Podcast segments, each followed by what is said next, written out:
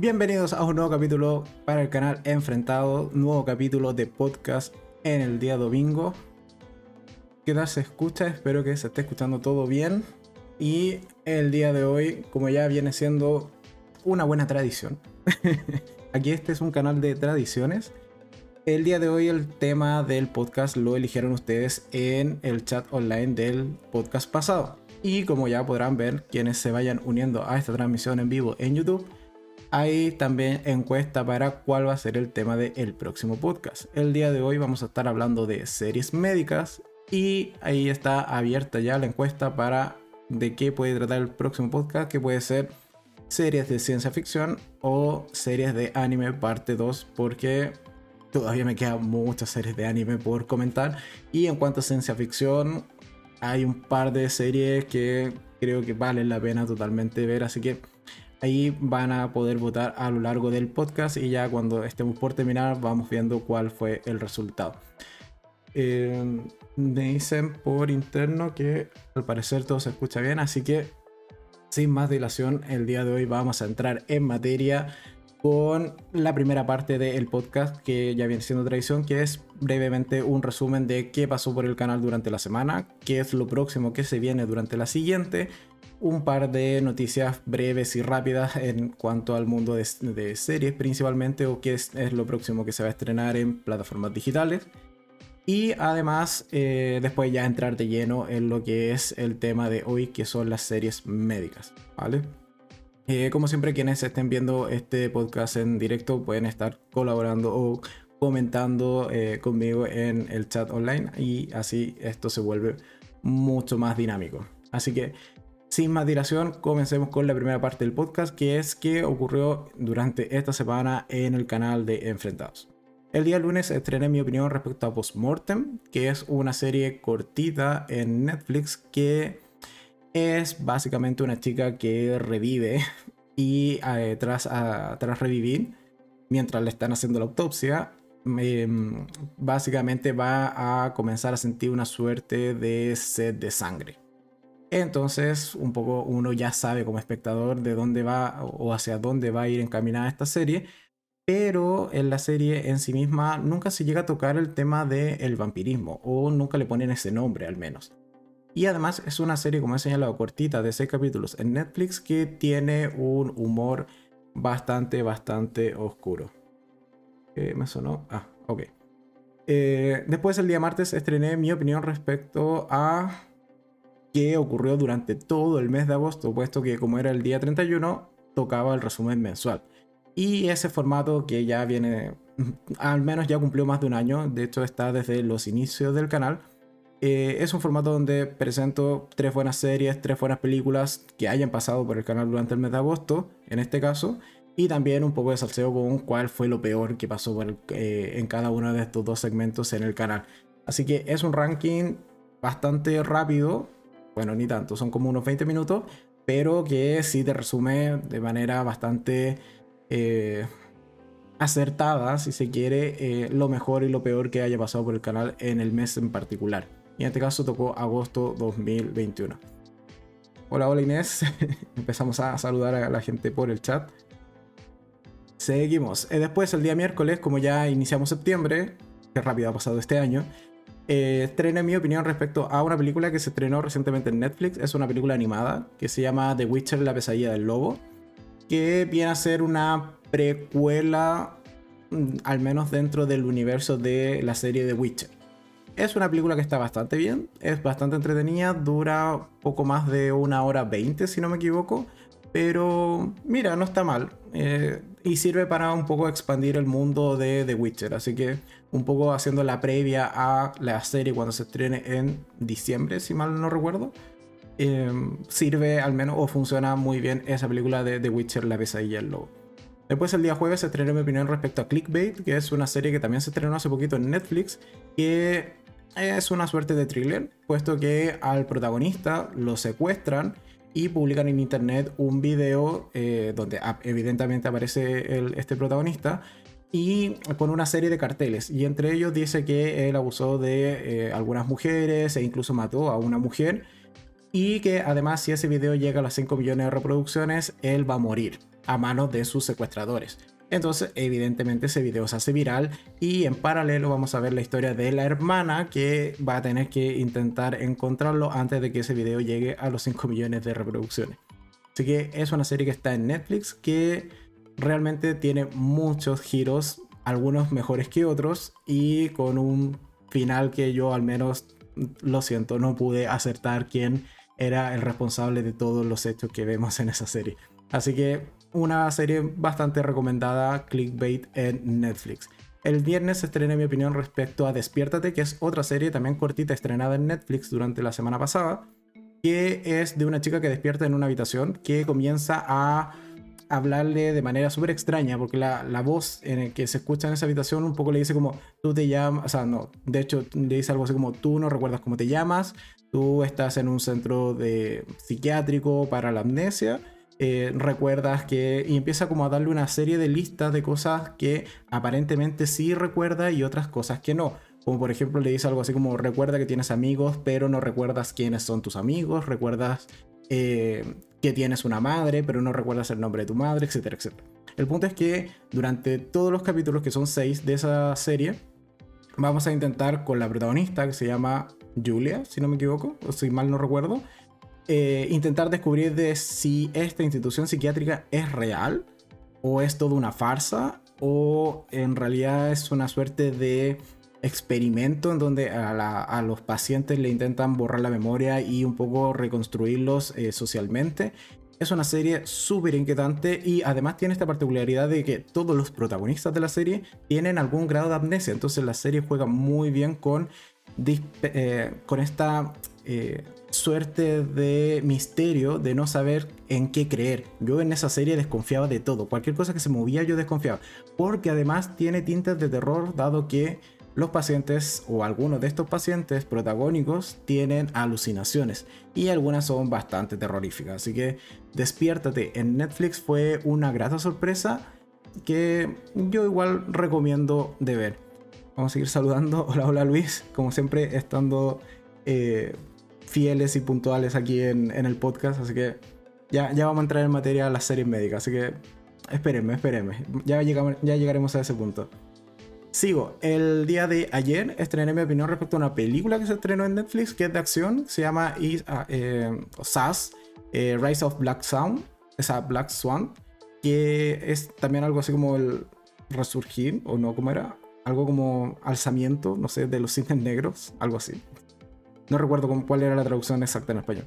el punto es que es una película de acción bastante clásica. Es un atentado en un tren con un protagonista que es una suerte de policía o eh, persona así como altamente entrenada que va a tener que combatir contra todos estos terroristas porque justo, justo, justo su novia también se encuentra en ese tren y tiene que salvarla. Entonces, una película que es más clásica del cine de acción de lo que yo me esperaba. Así que, pero bueno, ahí está en Netflix, se llama Is a Is o SAS, eh, eh, Rise of the Black Swan. Y el día de hoy estrené mi opinión respecto a Tanti y la leyenda de los 10 anillos, que el día de ayer fuimos a ver con eh, mi gran amigo Gino y con David al cine, puesto que también celebramos el cumpleaños de Gino, que fue ayer, así que desde acá un saludo para Gino. Espero que lo haya pasado bien, dentro de lo poco que se acuerde. Porque sí, fue, fue un día intenso, con una tarde mucho más intensa aún. Así que, pero bueno, el punto es que ya está en el canal mi opinión respecto a Chang-Chi y la leyenda de los 10 anillos, por si quieren ir a verla terminando el podcast. Y eh, vamos, seguimos saludando. Hola, hola Ángel. Hoy día llegaste a tiempo, muy bien. Creo que el cambio de hora de acá de Chile ayudó a que hayas llegado a tiempo. Eh, continúo. ¿Qué se viene la próxima semana? Ya mañana estreno opinión respecto a una serie que está en HBO Max, aun cuando es de Movistar Plus, que se llama Antidisturbios. Es una serie española que nos cuenta la historia de una unidad de antidisturbios o de policías antidisturbios, en particular seis policías, que van a intentar hacer una misión o tienen un, caso que atender a inicios de la temporada. Es, de hecho, es una miniserie de solo seis capítulos pero a inicio tienen un caso o una misión que realmente sale mal. Entonces, a lo largo de la serie vamos a ver si realmente fue culpa de ellos o no, mientras intentamos eh, entender a estos personajes, ver su lado quizás más humano y también sus problemas o una serie de subtramas que van a girar en torno a este caso de si los hacen caer, por así decirlo, o los terminan salvando. Una muy buena serie, a mí me gustó muchísimo y mañana estrena mi eh, opinión respecto a Antidisturbios que está ahora en HBO Max. Continúo con el día martes que estrenaré mi opinión respecto a Cinderella o Cenicienta que se acaba de estrenar en Amazon Prime que es una película con una reinterpretación de este clásico de, de, Disney. Y allí daré mi opinión al respecto. Si realmente funciona esta suerte de modernismo que quisieron darle a esta película o en realidad es un caso fallido más de incluir elementos contemporáneos que quizás no dan el ancho o no dan el pego con lo que se está contando en la historia original. Así que el martes mi opinión respecto a Cenicienta en Amazon Prime. El miércoles voy a estrenar mi opinión respecto a una película que se estrenó en Netflix que es de terror, que se llama Las Formas Antiguas o The Old, eh, The Old Ways. Y mira, es una película de terror de tipo exorcismo con una chica que de hecho es secuestrada para hacerle el exorcismo. O sea, ella no, en realidad no quería someterse a estas prácticas antiguas. Pero mira, los lugareños justo, justo de donde está, dicen como, no, tú tienes un demonio, así que ven para acá chiquilla o tú no te devuelves a tu casa sin antes hacerte un exorcismo.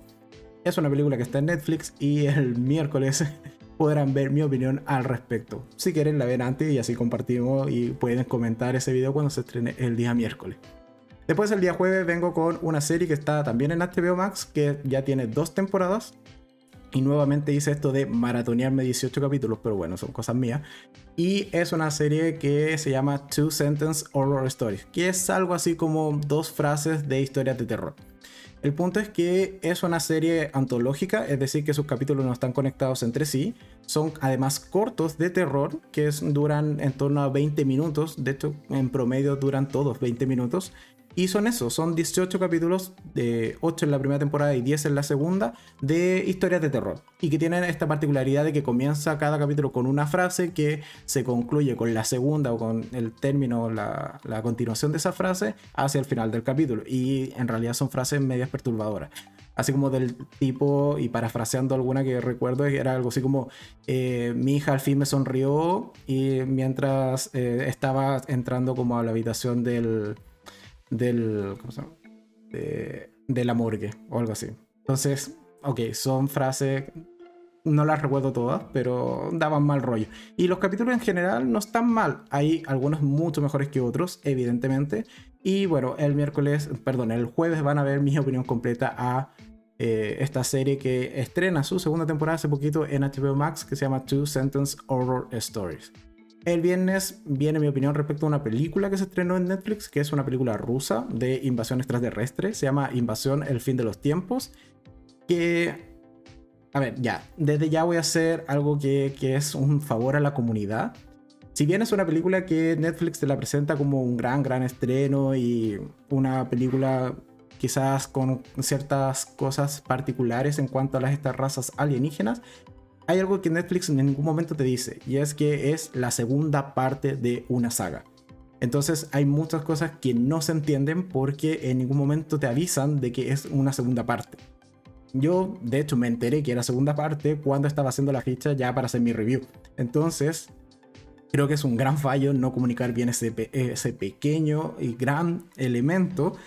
Pero en general es una película que tampoco me terminó de gustar. Y es un poco spoiler de mi opinión respecto a Invasión, el fin de los tiempos. Pero si le quieres saber mi opinión completa, el viernes se estrena ese video. El sábado, finalmente, si todo sale bien, debiésemos volver con un Enfrentados. Estamos todavía viendo la hora, pero probablemente sea a la misma hora que suelo estrenar capítulo, en torno a las 4 de la tarde, hora de Chile. Y es un enfrentado por la quinta temporada de La Casa de Papel, que ya la vi, no diré más. Esperen ese enfrentado con Gino, si todo sale bien, el sábado por la quinta temporada de La Casa de Papel. Y después el domingo estrenaré mi opinión respecto a la séptima y última temporada de The 100 o Los 100, que voy como en la mitad, más o menos. o no, al menos un tercio llevo ya vista de, de esta última temporada que si bien terminó el año pasado, no, no quise verla por medios alternativos y dije, mira, una vez que se estrene en Netflix le daré el cierre a esta serie, puesto que ya, bueno, han sido siete temporadas, esas seis temporadas previas que, que he visto. Es una serie que es casi un placer culpable, porque no, uno no puede decir que sea una gran serie. Tiene muchas incongruencias, muchas cosas que ya la ciencia ficción no, no aguanta realmente, pero bueno, ya llevamos ahí en el cuerpo, la séptima es la última, dije, dale, veámosla. ¿Qué me está pasando con The Hundred? Es que es una temporada que mezclan de alguna forma viajes en el tiempo y no me está gustando del todo el cómo lo están abordando porque está siendo un tanto confuso. Entonces me paso muchos minutos de los capítulos pensando en esto de oye, eh, están en tal o cual temporalidad. Entonces, eso me mosquea un poco. Pero bueno, ahí el domingo podrán ver mi opinión respecto a The 100 séptima temporada. Eh, vamos a leer comentarios. Dice Ángel, el nuevo horario me cayó perfecto. Sí, o sea, aquí cambiamos de hora, se adelantó una hora, así que eso. ¿Qué más, Karen? Hola, Karen, ¿cómo estás? Y dice, eh, esperando ese enfrentado por la casa de papel. Ahí el sábado, si todo sale bien, 4 de la tarde, hora de Chile, o a la misma hora que suelo estrenar los capítulos normales, debiésemos tener enfrentados por la casa de papel. Em, sigo. Entonces, terminando con. Si ven, ya tengo programada la semana completa, así que me he esforzado, me he esforzado. Pese a que he estado con otras actividades, me he esforzado por mantener el ritmo de un video diario. Eh, las breves de la semana. Esta, esta semana, o más bien a inicios de esta semana, salió finalmente la fecha tan, tan esperada, al menos por mí, y yo creo que por mucha gente también, de cuándo vamos a tener al fin la tercera temporada de You. Y va a ser el 15 de octubre. Netflix ya confirmó, el 15 de octubre tendremos tercera temporada de You y veremos qué locuras hace esta pareja dispareja. Yo, mira, yo solo por ver a Love de nuevo en una nueva temporada, yo ya voy a estar ese día maratoneando probablemente la tercera temporada de You. Así que 15 de octubre se estrena la, tercera temporada de You.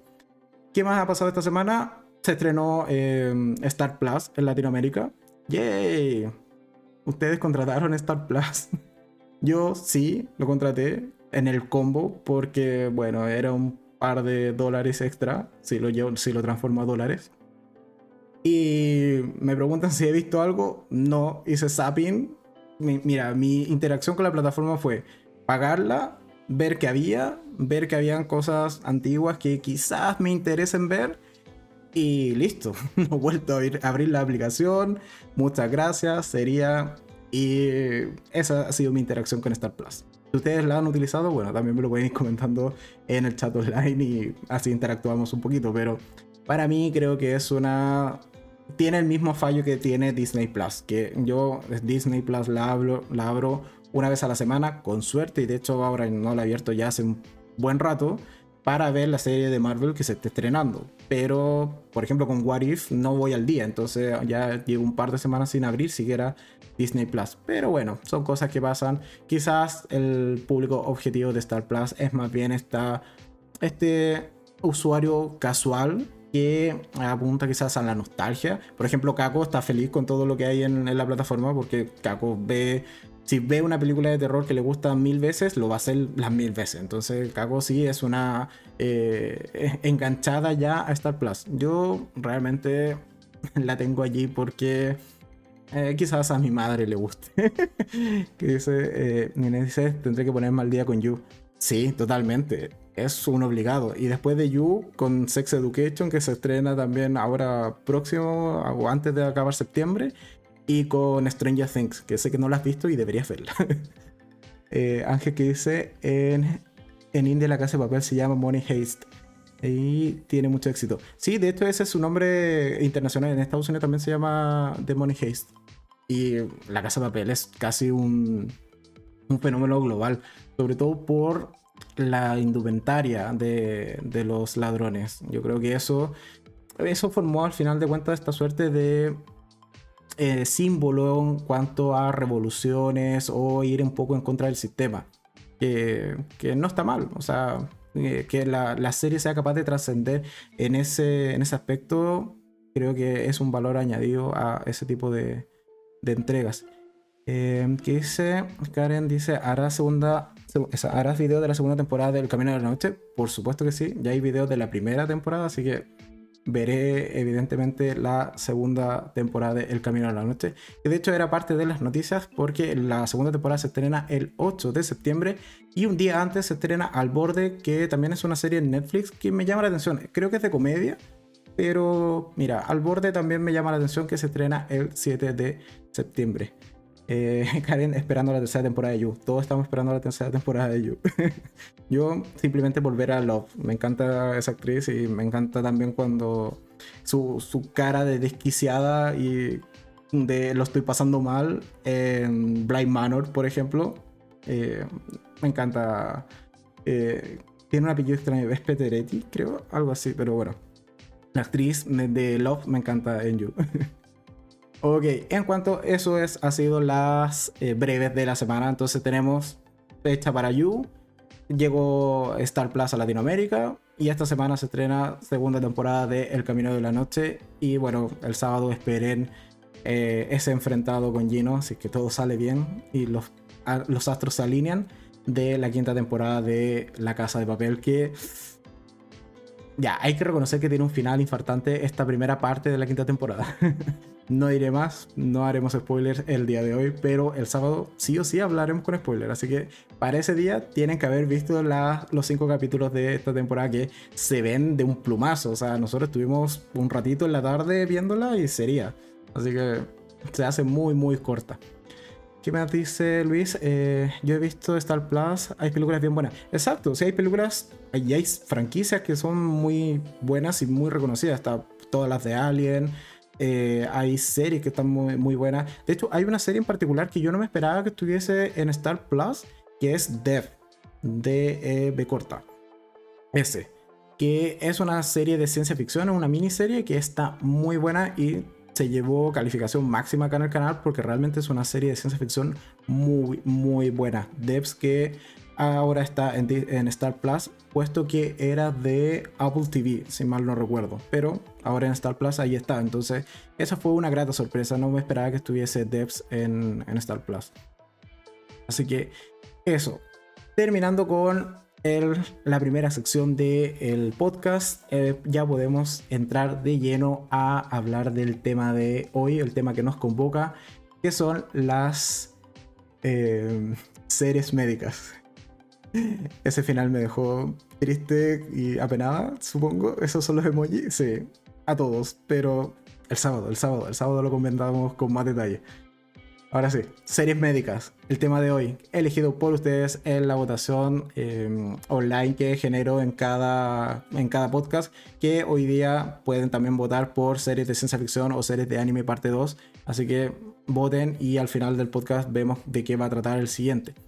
Así que, ok, empecemos con las series médicas. Y aquí nos vamos a ir a cuando yo solamente tenía tres añitos, se comenzó a estrenar esta serie. Es la más antigua de la que vamos a hablar hoy. Llegó a ser la serie más larga de eh, temática médica en su momento, sobrepasada solo por la que nunca va a acabar, eh, o esa es mi opinión, Grey's Anatomy. Me estoy refiriendo en particular y vamos a comenzar el día de hoy el podcast con la serie ER o como acá se llegó a conocer como sala de urgencias. Tuvo varios títulos y dependiendo un poco del país, incluso a lo largo de Latinoamérica tuvo varios eh, títulos, pero simplemente le llamaremos en esto ER, que es su nombre original o sala de urgencias, que es un poco lo que se viene a traducir. Es una serie que comenzó en 1994 y terminó en el 2009 con 15 temporadas 331 capítulos y anduve buscando dónde se puede ver y me salía gracias a eh, Just, Watch, Just Watch, que es una aplicación para precisamente ver dónde ver series o dónde ver películas y te dicen qué plataforma de streaming está y para mí me salva la vida. Según esa aplicación, ER eh, e se puede ver a través de Hulu. Y eso me hace pensar que quizás en un tiempo próximo puede que llegue a Star Plus, puesto que algunos títulos de Hulu sí se han traspasado a Star Plus para Latinoamérica. Pero de momento solo aparece que está disponible en Hulu sus 15 temporadas. Y algo particular con esta serie, bueno, eh, es que, bueno, además de que era una eh, serie de ficción que transcurría en el hospital Country General en Illinois, Chicago, es que mientras hacía la ficha para comentarla brevemente el día de hoy, me di cuenta de la cantidad de actores que después he visto en otras series y... Ese, a ver, partamos del hecho de que yo estaba muy niño mientras daban ER eh, en televisión abierta acá en Chile. Y algunos actores no los recordaba realmente de que participaran de esta serie. Por ejemplo está eh, Noah Wild, que era el doctor John Carter que era el, chico joven, el, doctor joven o uno de los tantos doctores jóvenes que había en, esta serie, que después es protagonista en Fallen Sky, que lo comentamos en un podcast anterior, de hecho en el podcast de series de extraterrestres, allí él era protagonista de Fallen Sky. O también estaba eh, George Clooney como el doctor eh, Doug Ross. Y así una serie de actores que son bastante conocidos. Y es más, como actores invitados, también había muchos que después fueron eh, grandes estrellas o que yo después los terminé conociendo más bien en otros papeles, pero por ER, bueno, hay que considerar que son 331 capítulos, o sea, gran parte de los actores de Estados Unidos y conocidos de los 90 y inicios de los 2000 pasaron por esta serie, puesto que son capítulos o tienden a ser capítulos que eran con este formato de un paciente o un, par, uno o un par de casos importante por capítulo. Entonces el recambio de actores era importante a lo largo de todas las temporadas. Que como señalado son 15 temporadas. Em, ¿Qué más dice en el chat? Eh, bueno, Luis eh, dice que comenzará a ver Debs. Te lo recomiendo totalmente. Ve a verla. Es una muy buena serie de ciencia ficción. Ángel, sí, George Clooney es parte de ER. Cosa que uno no se podría esperar. Aquí dice Inés, dice que nostalgia ER, sala de urgencia, pero hay una que se estrenó en el 1 de enero, el 1 de enero de 1993, que la doctora Queen terminó el 16 de mayo del 98 con 6 temporadas y 150 capítulos. Sí, pero yo de esa me entero por ti. Yo realmente no la conocía y no estaba dentro de, de mi radar, así como cuando busqué en Google, así como series médicas que haya visto esa no apareció. Pero buen, buen dato, buen dato. A ver, ¿qué pasaba con eh, ER? ¿Cuál es mi historia al respecto? ¿Cuál es mi anécdota más bien? Porque como he señalado, mira, de partida no, mentiría si dijese, sí, he visto las 15 temporadas. Para nada, o sea, veía las temporadas que se emitían en su momento por televisión abierta acá en Chile y yo siendo muy niño. El punto es que yo a ER la recuerdo con especial cariño porque fue creo, la primera serie que abandoné porque me mataron a un personaje que a mí me gustaba. y además era como este personaje platónico o era la, protagonista que inocentemente de niño me gustaba. Y el punto es que eh, estoy hablando de la doctora eh, Lucy, eh, Lucy Knight, que era esta protagonista o interpretada por Kaylee Martin que dice, mira, brevemente dice, participó desde el primer capítulo de la quinta temporada hasta mediados de la sexta y era una estudiante de medicina de tercer año, siendo el doctor John Carter su tutor. Era la chica practicante, rubia, que era como la inocente y un poco tonta, o al menos, al menos yo la recuerdo de esa manera. Y recuerdo que sí, me generó un trauma IR porque llega una temporada que debe ser la quinta, en donde ella muere. Yo, niño inocente, no me lo esperaba. Mataron a la, protagonista que me gustaba. Muere allí, eh, creo que apuñalada, si mal no recuerdo, porque tengo como vagos recuerdos. Muere apuñalada por un paciente. De hecho, eh, John Carter también es apuñalado en esa, en esa como escena y final de temporada, pero él después sobrevive. Pero la, la, protagonista, la que me importaba, mira, a mí yo me daba lo mismo. Si se moría, bueno, adiós, muy buena. Pero me mataron a la protagonista que a mí me gustaba. Entonces eso me generó un trauma y yo no seguí viendo ya. Pero al menos tengo esa anécdota de la primera sufrida por la muerte de un personaje que te guste. yo lo viví con ER y con la doctora Lucky Knight, que como he señalado, muere en el final de la quinta temporada. No lo considero spoiler para quienes no hayan visto ER, porque, ok, estamos considerando de que esto se empezó a emitir en el 94 y terminó en el 2009. Estamos a 2021. Para mí eso no es un spoiler decir que eh, Lucy eh, Knight muere en una temporada. Pero bueno, ahí solamente para aclararlo. El punto es que, ah, como ya he señalado, ER se convirtió en el drama médico en horario estelar más de más larga duración en la historia de la televisión estadounidense, pero mantuvo el puesto solo hasta que en el 2019 Grey's Anatomy emitió la decimosexta temporada y ahí sigue. O sea, Grey's eh, hasta hoy en día se sigue emitiendo, de hecho está en producción la temporada 18, pero eso en cuanto a ER. Realmente fue fue nostálgico el día de hoy buscar información respecto a esta serie.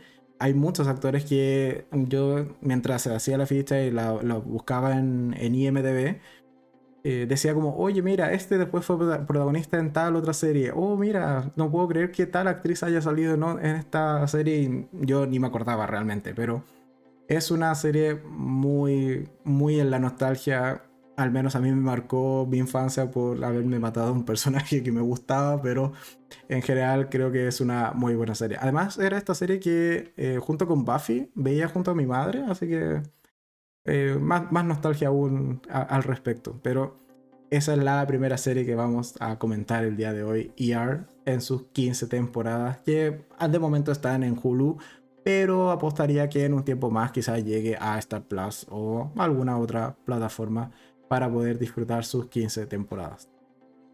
Sigo con otra serie mencionada recientemente, o hace un par de segundos atrás, que es Grey's Anatomy.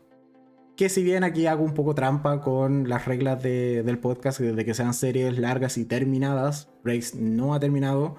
Se rumorea, pero no está confirmado, de que quizás la temporada 18 sea la última. Se esperaba lo mismo de la temporada 17, pero bueno, aquí Chonda dijo, nos vamos con la 18 y yo creo que nadie va a reclamar. Y probablemente después diga, oye, si hacemos la 19, yo creo que tampoco mucha gente vaya a reclamar al respecto. Entonces, eh, bueno, Grey's Anatomy comenzó a emitirse en el 2005.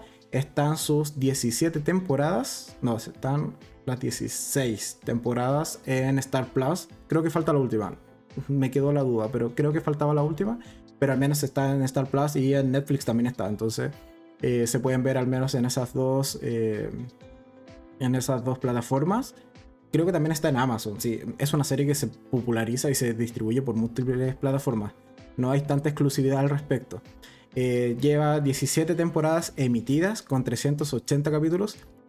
Piensa esto, 380 capítulos. Si quisiera ver un capítulo por día, me demoro más de un año en ver todos los capítulos de Grey's Anatomy a ese nivel de larga es Grey's Anatomy. Pero y de hecho va a seguir ahora en la temporada 18. Y además esta semana fue noticia, puesto que vuelve eh, un personaje que ya hace ratito no está en la serie. Pese a que, por ejemplo, en la temporada 17 volvieron muchos personajes que eh, eran de temporadas anteriores y que quizás no les fue muy bien en cuanto a sobrevivencia en el Graceland Memorial. Pero en particular en la temporada 18, esta semana salió la noticia de que vuelve eh, mi querida y amada Addison Montgomery, interpretada por eh, Kate eh, Walsh, en su papel de Addison. El punto es que aún no se sabe, o al menos yo no, no, lo he leído, si es que va a volver como un cameo o va a volver como recurrente o quizás en, invitada en un par de capítulos pero al menos ya está confirmado que vuelve Addison. Así que ahí habrá que ver cuál va a ser el rol que va a cumplir en la temporada 18, que yo creo que va a, mover un poco los sentimientos de varios espectadores, yo incluido. Y además, Grey's Anatomy, en, en particular en el canal, tenemos dos enfrentados, el enfrentado por la temporada 16 y el enfrentado por la temporada 17 con Kako, por si quieren ir a verlo, donde allí eh, como decimos acá en Chile, pelamos o chismeamos, también puede ser, no, chismonear, no, bueno, whatever. pelamos eh, abiertamente los personajes, las tramas y muy en, eh, en, broma qué tal nos pareció cada una de esas temporadas. Así que por si quieren ver nuestra opinión súper, súper distendida y muy, muy en broma, no hay que tomarse muy en serio las cosas que decimos en, ese, en esos videos, están en el canal Los Enfrentados de la temporada 16 y 17. ¿Qué dice Inés? Dice, el doctor protagonista de ER trabajó en Top Gun, era el amigo de Tom Cruise. Mira tú, buen dato, buen dato. ¿Y qué más dice Inés? Dice, la serie Estación 19 está unida a Grey's Anatomy. Sí, de hecho Estación 19 también está completa en, en Star Plus. Porque son parte como de... Hay una asociación y unos acuerdos de distribución, pero eh, Estación 19 está en Star Plus. Y de hecho la siguiente que vamos a hablar, que es la serie de Addison Montgomery, también está en Star Plus. Así que toda la familia, por así decirlo, de Grey's Anatomy está en eh, la misma plataforma, o al menos ahora se puede ver en la misma plataforma. Y otro punto a comentar de en cuanto a Grace que sea más antiguo y que no hayamos comentado la temporada 16 y la 17, que para eso ya hay dos enfrentados y probablemente vaya a haber un enfrentado de la temporada 18. Hice un pequeño ranking de los mejores capítulos, que básicamente son tres capítulos los que quería comentar como con más eh, profundidad, si se quiere. El primero que es eh, el capítulo 5, perdón, el capítulo 24 de la temporada 5, que es Now or Never, que es el capítulo donde muere uno de los protagonistas hasta la temporada 5. Eh, es una muerte bastante impactante, es un capítulo súper estresante porque pasas todo el capítulo atendiendo a un paciente que no sabes quién es y luego por un microsegundo, un gesto simplemente que hace el paciente, realmente se te viene el, el, mundo al suelo porque te das cuenta de que sí, es uno de los protagonistas y no lo está pasando bien y es muy probable que muera y finalmente termina muriendo. Entonces es un capítulo que en su momento, mira, hay que considerar que era la quinta temporada y era el final de la quinta temporada en donde todavía no estábamos acostumbrados a que personajes principales de las series murieran como después sí nos mal acostumbró eh, Juego de Tronos, por ejemplo. Entonces, que en esa temporada y en ese final de temporada muriese un protagonista fue, fue fuerte, fue, y además el cómo muere, el cómo se descubre quién es eh, la identidad de este, de este paciente anónimo que, que llega muy mal herido porque lo atropella un bus, es un muy buen capítulo y un muy buen final de temporada también para la quinta. Después, el segundo capítulo a comentar, que es uno de mis favoritos, que es el capítulo 24 de la octava temporada, se llama Flight, que es la caída de un avión en medio de la selva. es como Lost, pero aquí la pasan peor. es básicamente esto, es el accidente aéreo que sufre eh, el equipo, esa Grace eh, o Meredith, eh, Cristina, Sloan, ¿qué más va? Va Lexi, va... Ah, ¿qué más va? Va la rubia. ¿Cómo se llamaba la rubia? Ah, Arizona, eso, Arizona. Y en general van los protagonistas que sufren un accidente de avión, que se estrella en medio así como de la nada. Y es un capítulo súper estresante también porque, bueno, están con todo el estrés postraumático o, o el choque incluso del mismo accidente. Y también sufrimos bajas importantes en cuanto a personajes protagónicos en ese final de la octava temporada que es uno de mis capítulos también favoritos. Pero nada, hasta ahora creo que ha superado, en mi opinión, a uno de los mejores finales de temporada que ha tenido Grace. Y no solo finales de temporada, sino que de los capítulos más impactantes que, tiene toda la serie. Que es, y, empieza este final de temporada en el capítulo 23 de la sexta temporada y después termina en el 24. Pero en particular es el capítulo de Sanctuary, que es el capítulo donde hay un atentado. Sí, diría atentado, pero en general es un, eh, un individuo que entra disparando al, al hospital. Y es una, un capítulo muy tenso.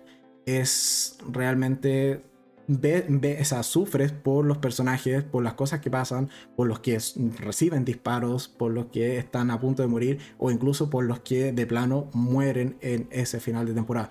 Creo que es uno de los finales de temporada más impactantes o que al menos mío es el final de temporada favorito de Grey's Anatomy que realmente te tiene pegado a la pantalla todo ese capítulo 23 y después cuando continúa en el capítulo 24 también. Entonces es para mí uno de los mejores capítulos que ha hecho Grey's Anatomy. Y hay que considerar que aquí en Grey's ha pasado de todo. O sea, Meredith ha muerto como tres veces. Se ha caído en un río, eh, la han disparado, ha metido la mano en una bomba. Eh, no, no la han disparado, pero sí la ataca un paciente en, alguna temporada. Y también a otros personajes que se pierden en la, en la niebla. Eh, a Richard que en, en algún final de temporada se electrocuta. También está el final de temporada donde casi muere por la prótesis en la cadera. Entonces, en general es una serie bastante trágica en cuanto al trato con sus personajes principales. Pero creo que hasta ahora nada ha superado lo impactante que es realmente el capítulo 23. Y en particular hay una escena que para mí es brutal en ese capítulo. Que este tirador lo que hace es que, bueno, ha muerto su esposa y quiere un poco vengarse de los eh, cirujanos o de los médicos. Entonces por eso eh, empieza como a dispararle a todo el que sea médico.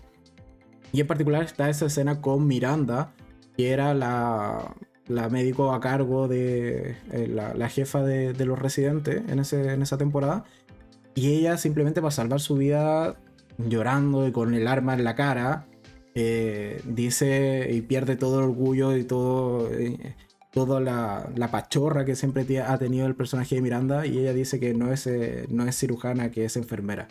Creo que ese momento es brutal, es brutal. Realmente esa escena, a mí al menos me marcó esa escena en particular con Miranda totalmente eh, destruida y doblegada por el miedo a morir de un disparo en, en la cara porque este tipo estaba disparando a cualquiera que fuera médico y ella simplemente tuvo que negar que, lo era y que en realidad era una enfermera más y que la dejaran vivir. Entonces es una escena muy potente y así tiene muchas más todo ese final de temporada que para mí es de lo mejor que tiene o que ha entregado Grey's Anatomy en alguna vez en su historia.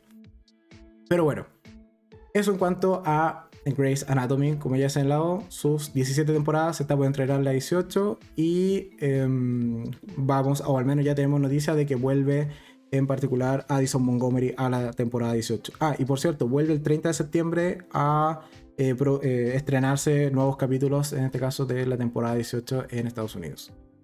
Y como ya comentaba eh, Inés hace un par de minutos atrás, de Grey's Anatomy en particular sale un spin-off que sale en torno a la temporada 3, que fue el primer spin-off que tuvo Grey's Anatomy que fue Private Practice, que en particular está protagonizada por Addison Montgomery, quien se va del hospital porque, bueno, Meredith se quedó con el esposo. Muy en resumidas cuentas. Pero en particular, Private Practice tiene 6 temporadas, son 113 capítulos. Y eh, nos cuenta esto, cómo eh, Addison va a, en este caso, eh, se mueve desde Seattle a Los Ángeles y comienza a tener esta suerte o trabajar en esta suerte de clínica privada. a ver, nuevamente, aquí hay que ser sincero. Yo de Private Practice es una, es una serie que en particular no he visto. Y en particular no he visto ninguno de los spin-offs de Grey's Anatomy. Porque nunca me han llamado ciertamente la atención. O sea, me gusta Grace, sí, pero creo que eso ya era suficiente cuota de drama y de serie médica en su momento. Entonces, Private Practice en realidad nunca la vi, pero sí tenía amigos que la veían y me decían, oye, esto, esto es bueno, creo que tiene un final de temporada, o uno de sus finales de temporada que también es bastante infartante, eh, pero tengo ganas de verla. O sea, es una serie que me, encanta el personaje de Addison, me gusta Kate Waltz como, como actúa, su personaje también era como súper potente. Eh, ahora que está en Star Plus probablemente la vea, pero no sé cuándo. Trataré de verla quizás em, poniéndola de fondo, quizás de alguna manera, pero sí le tengo muchas ganas a Private Practice, que como he señalado, son 6 temporadas, 113 capítulos y está en Star Plus. Comenzó a emitirse en el 2007 y terminó de emitirse en el 2012. Y además tiene la particularidad, solo para terminar la idea, en cuanto a Private Practice, que hay otro personaje que sí se rescata de esta serie y que pasó a ser parte del staff y de los recurrentes dentro de Grey's Anatomy, que es el personaje de Amelia Shepard. En Private es cuando realmente conocemos todo su pasado oscuro y todos los traumas e incluso eh, todo ese proceso de alcohólica que un poco nos vienen a contar y a resumir en Grey's Anatomy. Pero si queremos ver como la historia de origen del personaje de Amelia, eso hay que hacerlo en Private Practice. Y también, como decía Inés hace un, par de minutos atrás, está la serie de Estación 19 que también saca un par de personajes de lo que es eh, Grey's Anatomy y tiene toda esta eh, spin-off o serie spin-off en torno a una estación de bomberos que francamente no me ha llamado la atención por mucho que está la hermana de Deluca, que ¿cómo se llama? No, no recuerdo cómo se llamaba. ¿Lo tengo por acá o no? Eh, rápido, rápido, rápido. Andrew, no, Andrew es... No, no lo tengo anotado. Pero el punto es que, aun cuando está esta doctora que es matrona, y que me encanta dentro de, de la serie de Grace, tampoco me ha llamado la atención lo suficiente como para aventarme las, las temporadas de Estación 19. Pero, de hecho, si tuviese que elegir entre Estación 19 y Private Practice, evidentemente vería primero Private Practice antes que Estación 19. Pero esa es mi opinión y ambas series, y en particular las tres series de el universo Grey's Anatomy, están en Star Plus, así que ahí se pueden ir a ver tranquilamente. Sigo con la cuarta serie a comentar el día de hoy que es una serie que comenzó a emitirse en el 2004 hasta el 2012. Están sus ocho temporadas en eh, Amazon Prime y consta, con, consta de 177 capítulos. Hoy día sí cumplió la meta de series largas, ¿eh? eso no me lo pueden reclamar al respecto. Toda la serie tiene al menos más de 100 capítulos. Y me estoy refiriendo a Doctor House. A ver, antes de continuar, un poquito de agua. Doctor House. A ver, es una serie con la que viví gran parte de la adolescencia. Y de hecho me sirvió mucho, en particular a Doctor House, porque como eh, House era infectólogo dentro de todas sus otras derivaciones, pero se encargaba de ver pacientes que tuviesen algún tipo de infección. El punto es que toda esa recreación del sistema inmune, etcétera, a mí me servía muchísimo para todas las clases de biología que tenía en, el colegio o en la secundaria. Porque me ayudaba mucho a entender conceptualmente cómo funcionaba eh, algunos sistemas de defensa del cuerpo o en general la materia que me estaban pasando en biología. Así que a mí Doctor House me sirvió al menos para aprobar con muy muy buena nota esas materias en la secundaria. Pero en general creo que es una muy buena serie. O sea, tiene también capítulos memorables. Otra anécdota que tengo respecto a Doctor House es que eh, la segunda, o sea, el final de la, de la serie, el final de la octava temporada, eh, ya se emitió cuando yo ya estaba en la universidad. Y en particular, con un grupo de amigos, con, con, dos amigos más, de compañeros de universidad, eh, decidimos que el final de Doctor House era un evento que había que eh, recordarlo y, me, tenía que tener eh, la importancia que ameritaba. Así que eh, consultando por aquí y por allá, logramos pedir o reservar el auditorio de la universidad. El auditorio gigante donde se hacían los eventos, etc. Pero nosotros logramos reservarlo. Y entonces tuvimos los tres en el auditorio solo para nosotros, con proyector y, sonido envolvente, o un muy buen sonido, viendo el final de la temporada, o sea, el final de Doctor House, los dos capítulos que se emitieron en cuanto a su final de, la serie.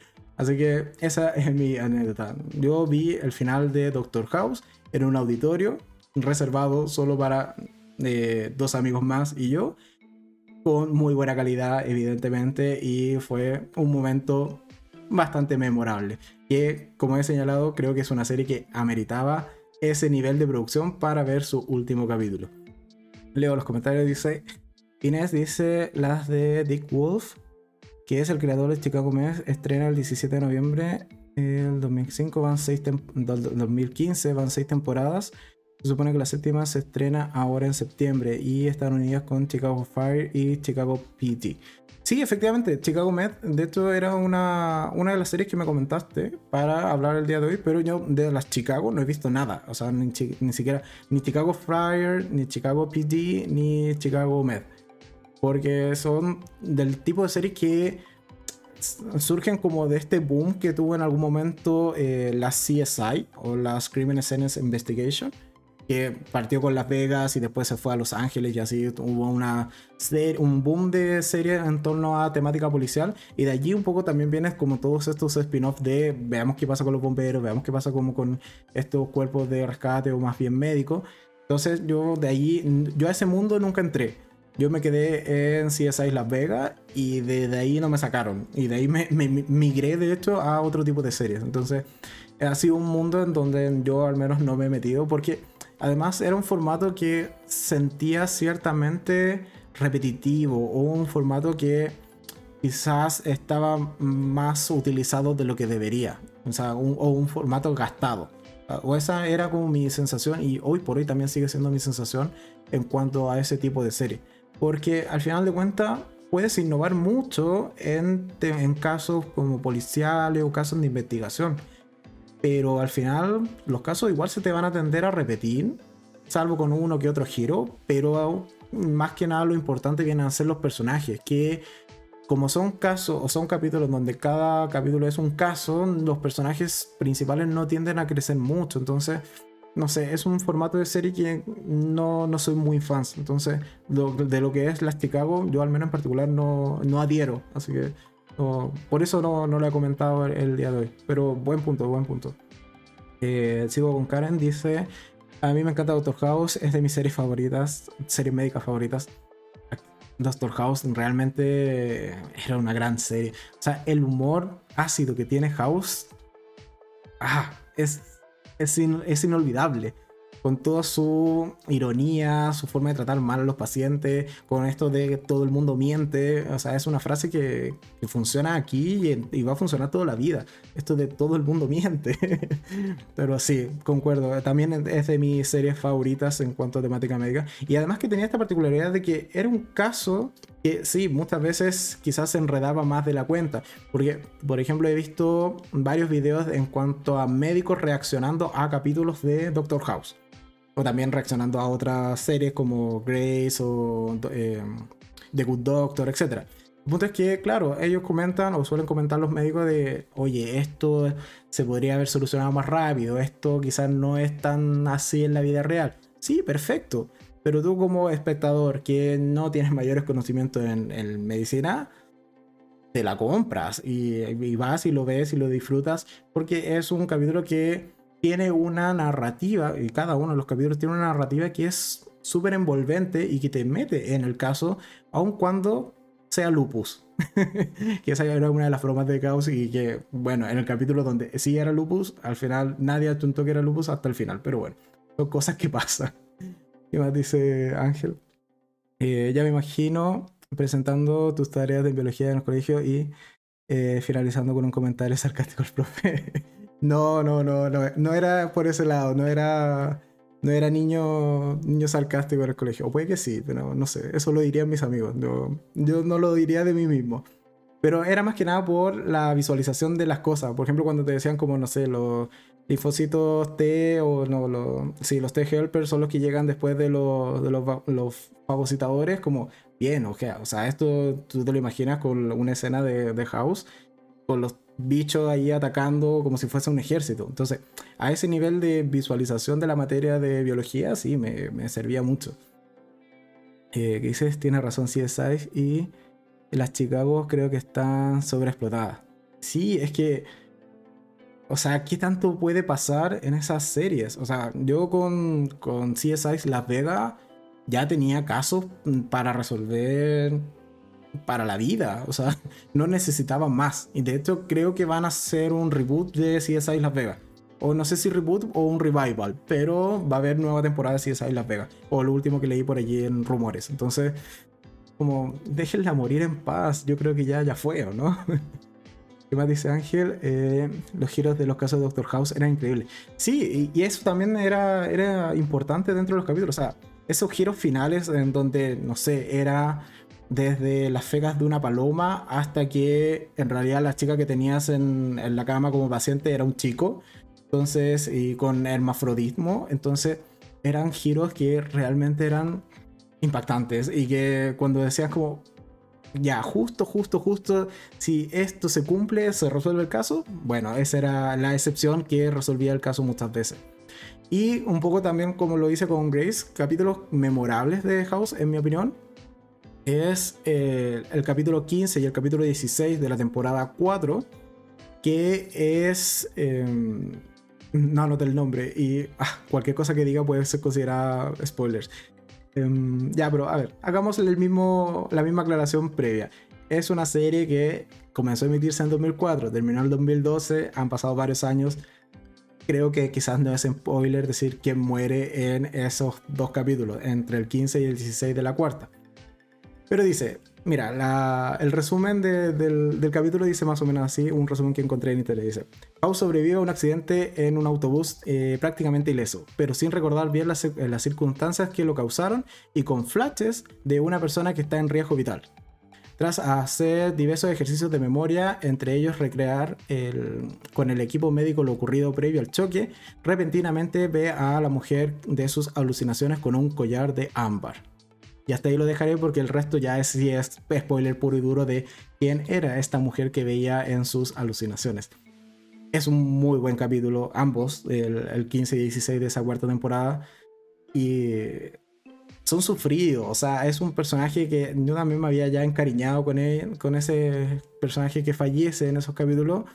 Y no solo eso, sino también las implicancias que tiene para el resto de los personajes principales de la serie, en particular el personaje de Wilson, que realmente queda afectado después de estos dos capítulos de la cuarta temporada.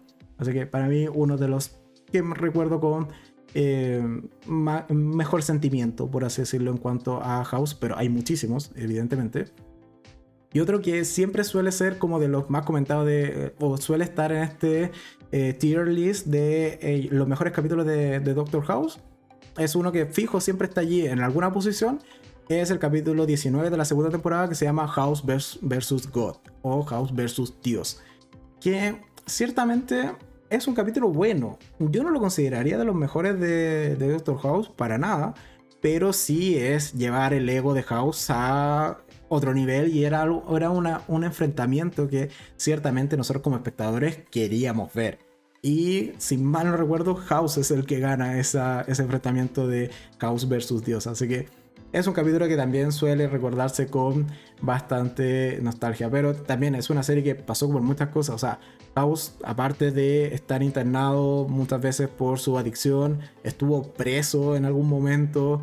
Eh, le ponían eh, al equipo que no quería. Su relación con, eh, con Cody tampoco era la, la mejor incluso cuando llegan a tener esta suerte como de, relación ya más formal y, declarándose de que en realidad sí se querían, es una relación que tampoco termina de funcionar, entonces es una serie que ha pasado por todo. Otro capítulo que recuerdo mucho, que no noté cuál es en particular, pero si vieron la serie probablemente se acuerdan, es un capítulo en donde es protagonista Foreman, y es cuando tiene como esta suerte de infección súper, súper potente que también, o sea, vemos peligrar la vida de Foreman eh, fuertemente en ese capítulo, creo que es un capítulo doble, que también está muy bueno y realmente el, actor que es eh, Omar Apes se lo curró, se lo, lo, hizo muy bien en ese, en ese capítulo que he señalado, donde Foreman es, la, es el paciente que tiene este caso súper, súper extraño que tiene que resolver House. Que dice, Wilson le aguantaba todo House. Sí, y llega a ser este, este amigo que quizás tolera hasta explotar. Y, y muchas veces nosotros veíamos a Wilson como hasta qué punto le seguirá aguantando las cosas o las locuras que hace House. Y claro, llega un punto en que sí se rompe el personaje y un poco también lo manda a volar. Y es como, ya, ya fue, no, no aguanto más, no te aguanto más. Y esa relación, que era muy tóxica y muy dependiente, funcionaba también muy bien en pantalla. Dice Karen, eh, a mí me gustaba mucho el personaje de Wilson y su final lloré mucho por él y su amistad con House. Sí, es que era esos amigos que tú dices como, me gustaría tener un amigo así. Yo sé que tengo un amigo así que no, no lo jodo tanto como House a Wilson, pero, pero sé que puedo confiar eh, en un amigo de, la misma manera. ¿Qué más dice Ángel? Eh, no soy para nada racista, pero los chistes de House a Foreman eran muy buenos. no solo los chistes de, de, negros en cuanto a Foreman, sino también a, a Tau, que por su origen judío también. o sea, es que House jodía a todo el mundo y un poco como que le daba todo lo mismo.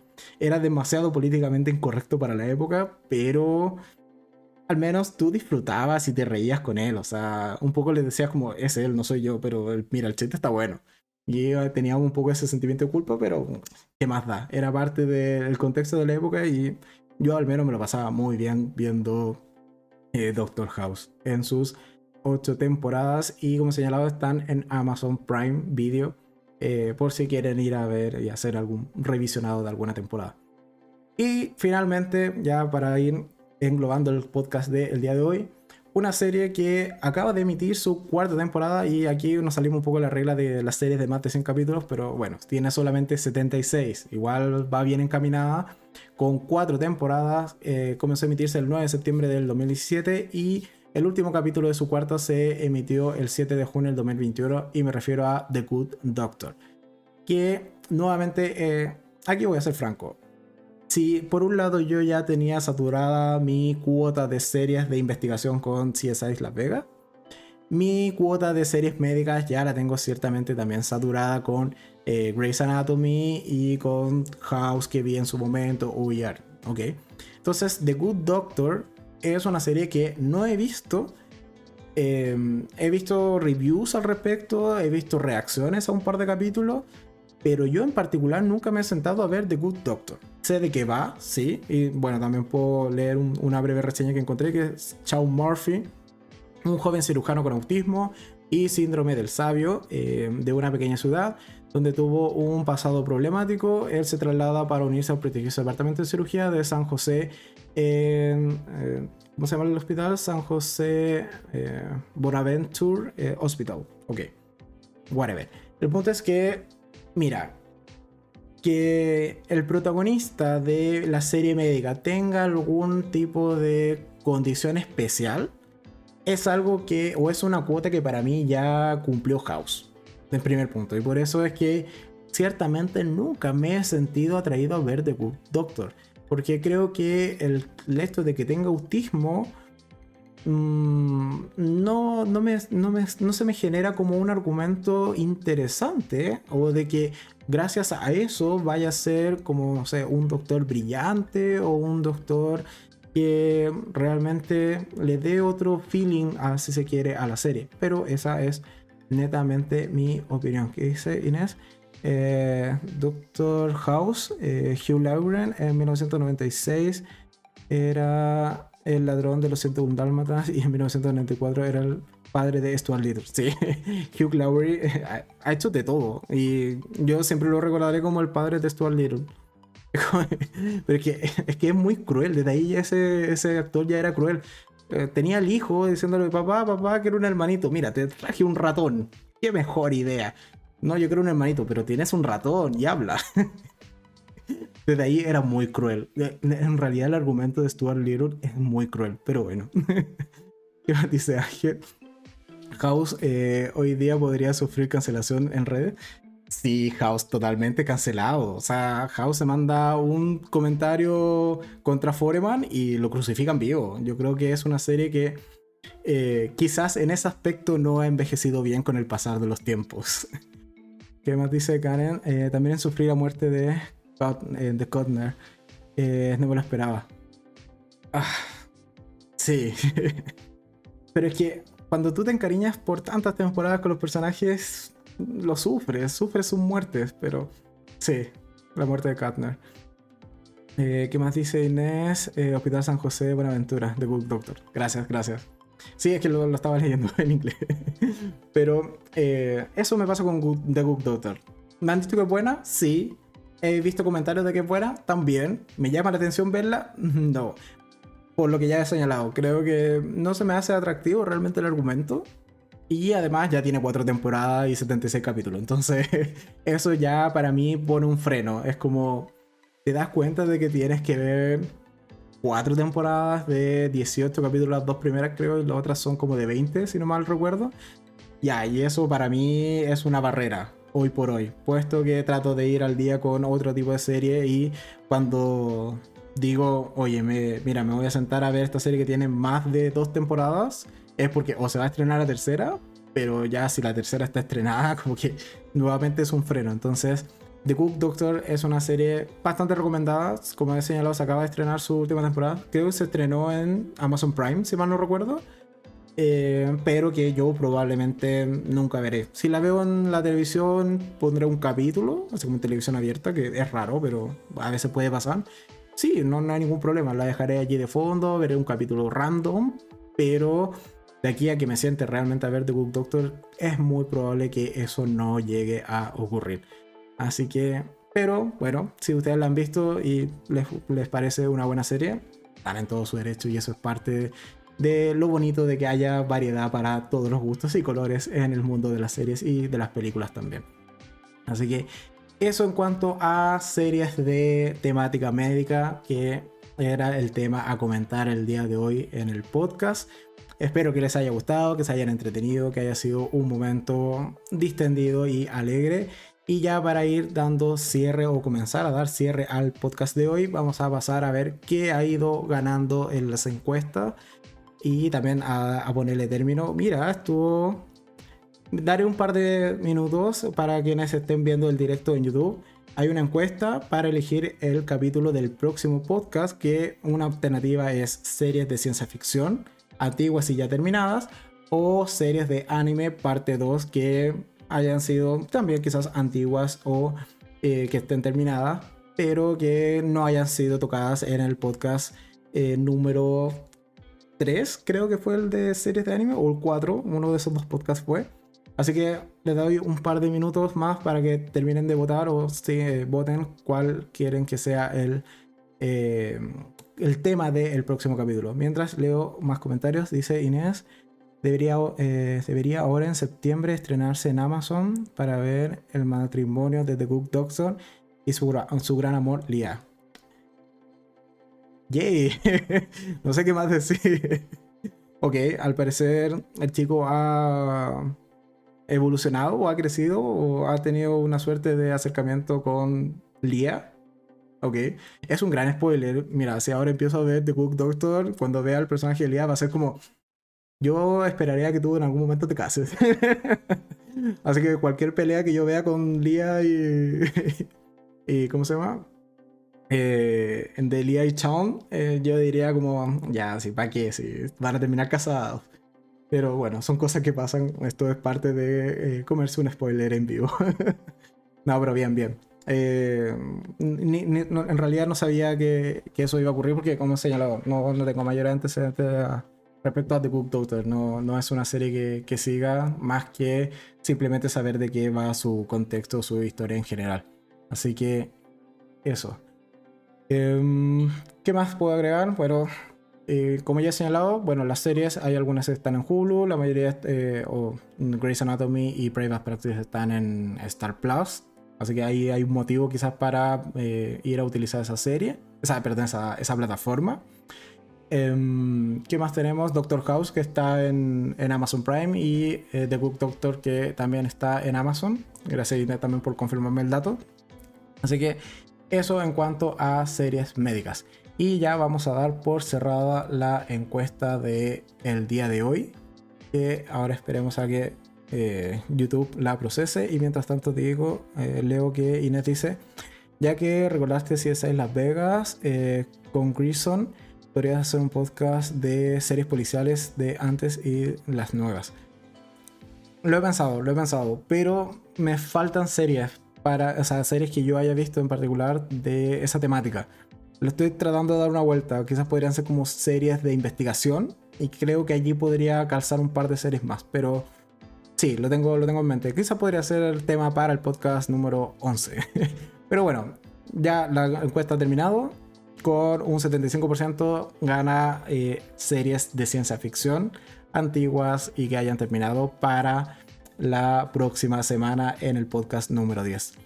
Eh, ¿Qué dice Ángel? Series policíaca. Ya, lo tendré en mente. Lo pondré en la encuesta del próximo podcast a ver si sale ganador o no lo de series policíacas, pero al menos el próximo domingo a las 8 de la noche, hora de Chile, que cambiamos de hora este fin de semana, así que hay, hay que ajustarse. Es más o menos una hora antes de lo que estén viendo este podcast en YouTube, o si lo están escuchando en Spotify, bueno, o en plataformas de podcast.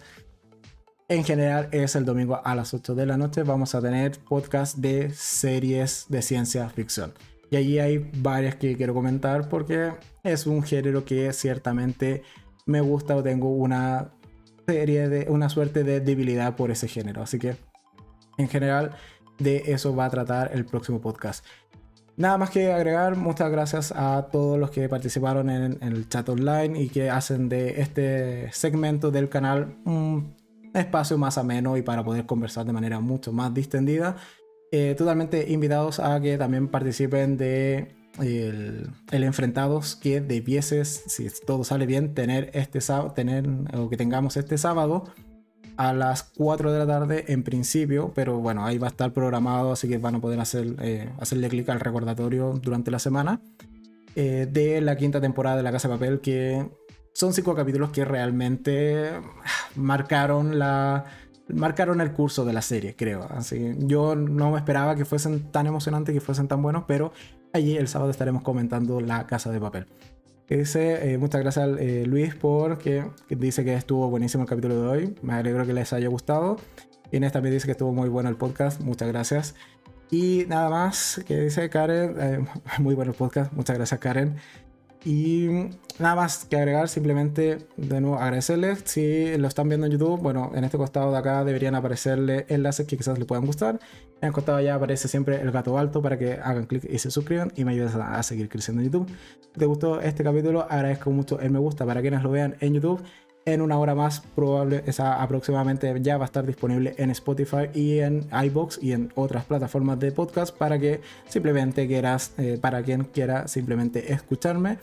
Y nada más, agradecido y nosotros nos vemos ya mañana en un nuevo capítulo con mi opinión respecto a Antidisturbios, que es una serie en HBO que realmente vale la pena la calificación que tiene esa serie se lo ganó a pulso con cada una de las escenas de acción que tiene esa serie. Así que eso sería el día de mañana. Muchas gracias a todos quienes estuvieron acá el día de hoy y nosotros nos vemos. Adiós. Chao, chao.